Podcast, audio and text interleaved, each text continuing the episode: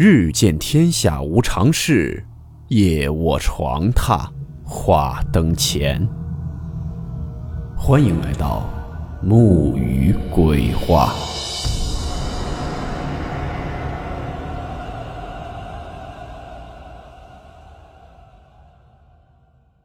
Hello，大家好，我是木鱼。春节将至，木鱼提前在这里祝听友们新年快乐，给大家拜年了。还有就是呢，一直在关注我的听友们也知道，今年刚结婚嘛，新婚的头一年，过年事情也比较多，所以呢，春节期间可能会更新不太稳定。不过呢，一有时间就会给大家更新的，也感谢听友们的理解支持了。好了，今天的故事呢，来自网友雾秋分享。故事名称：注释。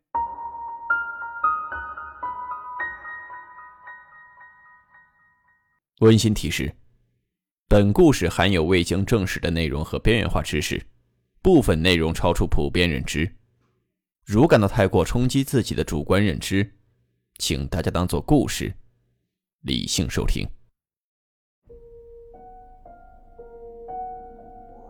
今天的这个故事可以算是网友的一个投稿求助。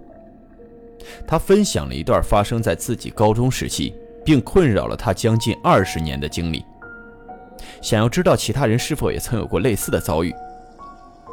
他表示，自己原本是一个坚定的无神论者，完全不相信所谓的鬼神之说。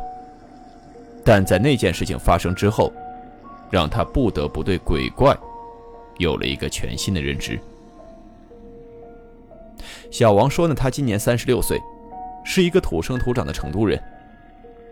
而在他的整个少年时期，他和他的家人一直都居住在他母亲的单位所分配的职工宿舍。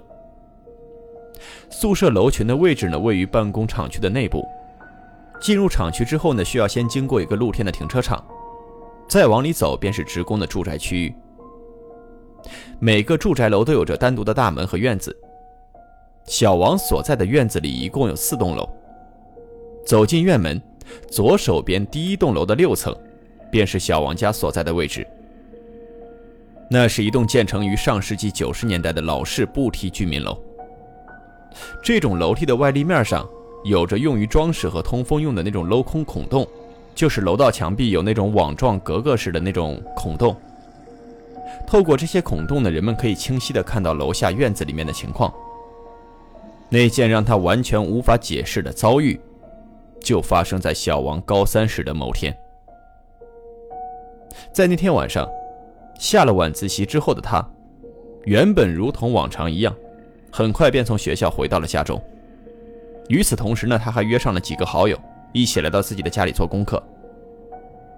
直到接近半夜十二点钟的时候，他的好友们呢，终于决定动身回家了。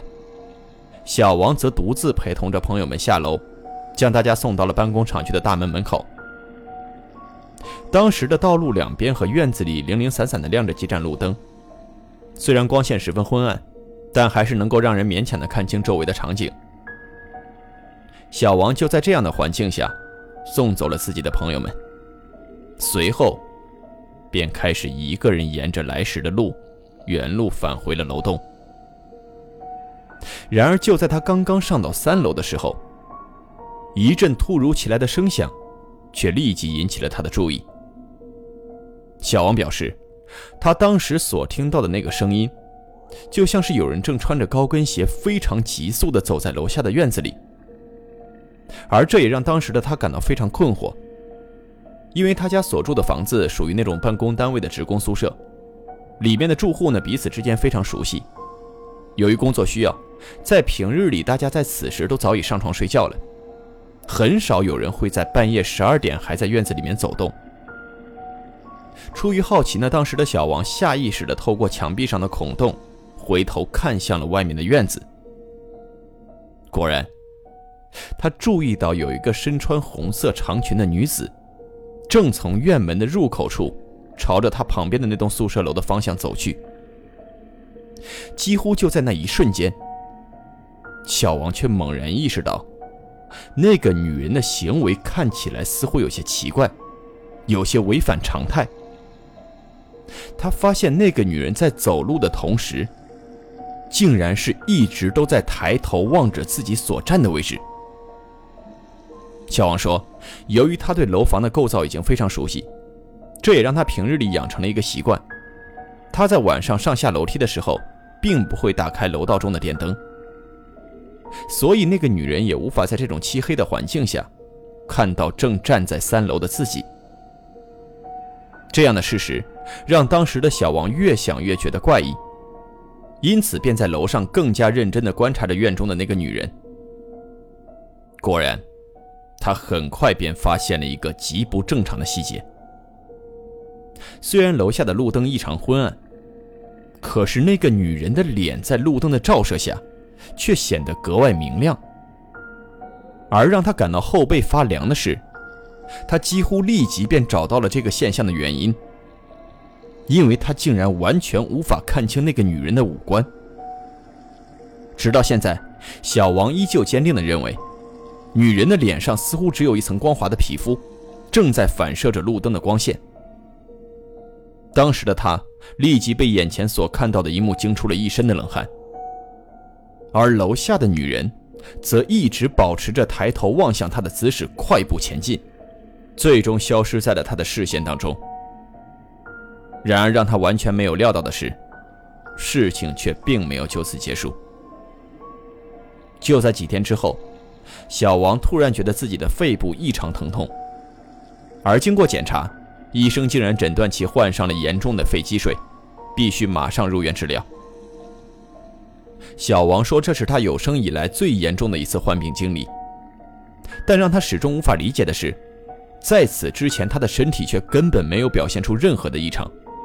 甚至就连当时治疗他的医生也无法确切地给出其患病的原因，这也让他不由得将自己的病情与他前几天亲眼所见证的一切紧紧地联系在了一起。从这之后，直到现在，他一直都对这段遭遇耿耿于怀。他甚至曾经专门去请教过某个道士打扮的先生，但却发现那个人所说的话更像是一个江湖骗子。在将近二十年的时间里。他已经向生活中遇到的无数人讲述过这段故事，但却没有任何人有过与他类似的经历。这让他在感到恐惧的同时，也越发想弄清楚自己当年所看到的和经历的，到底应该如何解释。听友们，不妨将你对此事的看法分享在评论区中。